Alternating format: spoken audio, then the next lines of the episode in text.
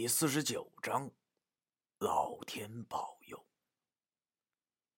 现在我真恨自己没有天生一副我刘大爷那样的鹰眼，弄得我现在就像个白痴一样，必须要做出一个选择题。他俩现在到底是谁被附了身？A. 张雅欣，B. 关明。这道选择题的代价是我们三个人的生命。因为我现在只剩下最后一张家务玉清破杀符，换句话说，我只有一次活命的机会。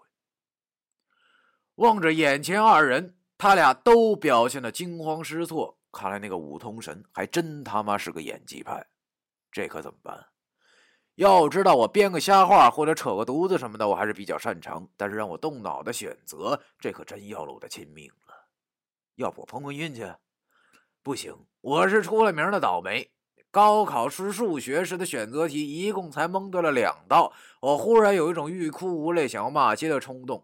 但是，即使是我现在没辙，我也不能表现出来。我必须要装出一副胸有成竹的样子，要不然那损神一定会更有把握骗过我。换句话说，哥们儿这次要玩心理战了。我先问问他俩虚实再说。于是。我手里握着张雅欣的发卡，然后又画了一个守备符，来到了他俩面前。我问关明：“你欠我多少钱？你还记不记得了？”关明莫名其妙的说：“滚犊子！谁他妈欠你钱了？这是空楼，老刘他们人呢？”我一听这话，心里有底了，因为他确实没有向我借过钱。看来不是他，那就一定是张雅欣了。但是以防万一呢，我还是先问问再说。可是我算上今天一共也没和他说过几句话，问他点什么好呢？我走到张小新面前，问他：“我昨天跟你说我名字时，你把我名字听成什么了？”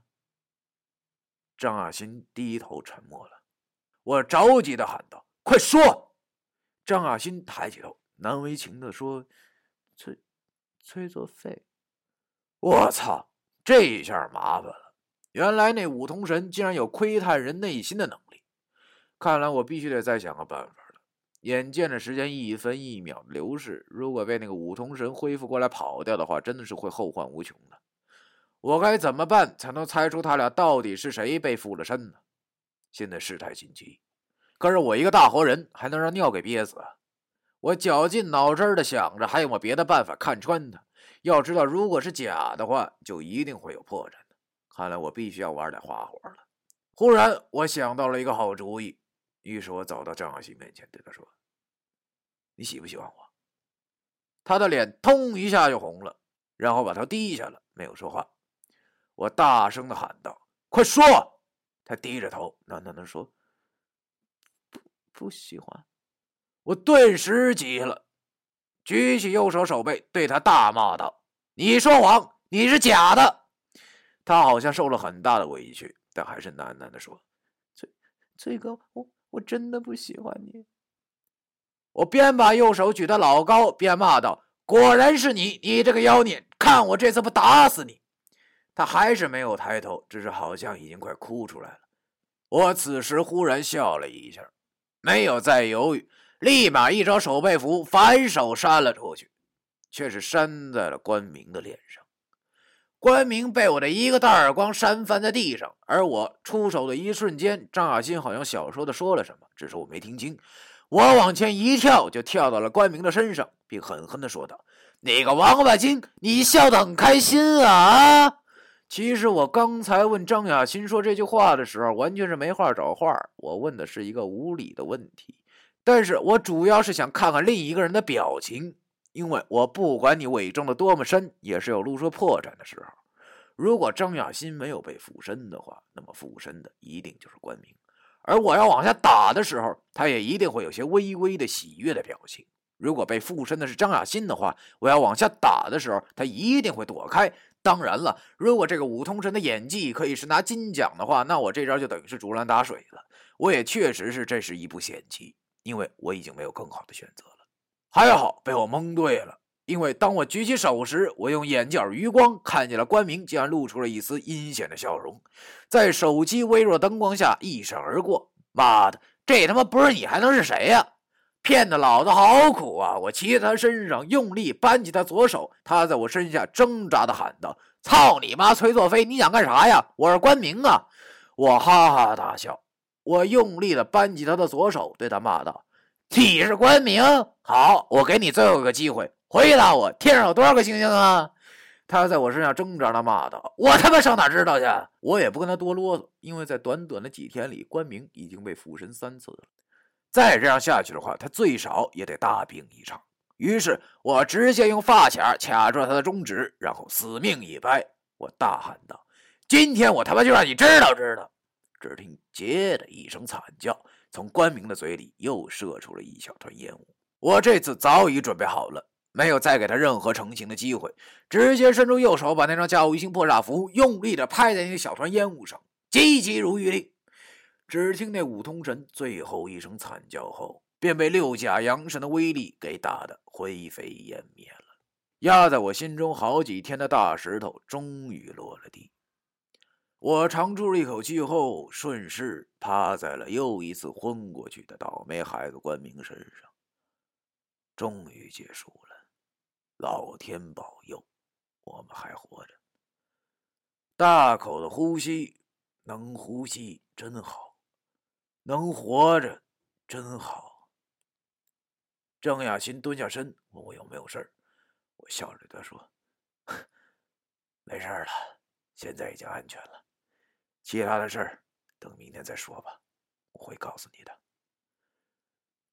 他点了点头，然后问我：“可是，咱们要怎么才能走出这栋楼啊？”一听到这话，我忽然想起来了，我们还在鬼挡墙之中呢。要说这鬼挡墙，天亮了以后也会不会消失？这个也不知道，因为是第一次遇见这东西。好在我知道破解之法，但是一想起来怎么破解，我心中充满了尴尬。要我在张雅欣面前尿尿，即使我再不要脸，也不好意思做出这种事儿啊。但是现在要是想出去，只有两个办法：一个是我尿，一个是他尿。可是他尿的可能性实在是太低了，所以最后只能还是我尿。想到这里，我把心一横，对他讲：“你先转过去。”他问我：“怎怎么了？又又有什么状况啊？”想我挺大个小伙，现在却脸红脖子粗的不好意思，我只能硬撑着对他讲：“我我要用土招带咱出去，不管你听到啥声都不要回头，知道吗？如果你回头了的话，咱可就出不去了啊！”别说，他好像真的被我这招没有营养的谎话给唬住了。他十分认真的点了点小脑袋，然后就转了过去。我见他转了身后，心里还是充满了忐忑。但是，一想到现在还不是应该想这些小事的时候，于是便悄悄拉开了牛仔裤的拉链。要说我这个没出息的，刚才经历生死的时候都没紧下眉头，但是现在要我背着张雅欣尿尿，却愣是没尿出来。可能是因为太紧张的关系吧。一想到自己身后站着个女的，就不自觉的紧张，这可把我急坏了。越想尿就越尿不出来，僵持了能有五分钟后，竟然还是没有进展。于是我脑子里忙想着有没有办法能催尿的。吹口哨，这招应该好使吧？反正张雅欣也不知道我现在正在做什么，于是我便小声的吹起了口哨。果然，这招还挺管用的。听着哨声，不由得开始条件反射。身上打了个冷颤，便放起水来。这时，身后忽然传来了张雅欣的颤抖的声音。他问我：“这这个，怎么有水声啊？又出什么事儿了？”冷冰的一惊下，吓得我竟然放掉一半的水，竟然又停了下来。这感觉真是说不出来啊！这时我也顾不上有没有尿完了，忙提上裤子说：“千万别回头，再默数二十个数就好了。”他忙说：“哦哦，知知知道了。”提上裤子后，我望着被尿浇了一地的楼梯，长出了一口气。这下。我回头发现他还没有转身，于是便红着脸上前拍了拍他的肩膀，对他说：“好了，没事了，咱现在可以回去睡觉了。”啊！他转身望了我，有些担心的对我说：“这个你怎么了？脸怎么这么红？”我忙对他说。没啥没啥，快跟我走吧！我满是忐忑的背起了关明这个倒霉孩子，然后带着张雅欣再次的往楼下走去。不多时，果然走出了这幢该死的空楼。我望着大山中的夜空，又一次感觉到了恍如隔世的感觉。第四十九章。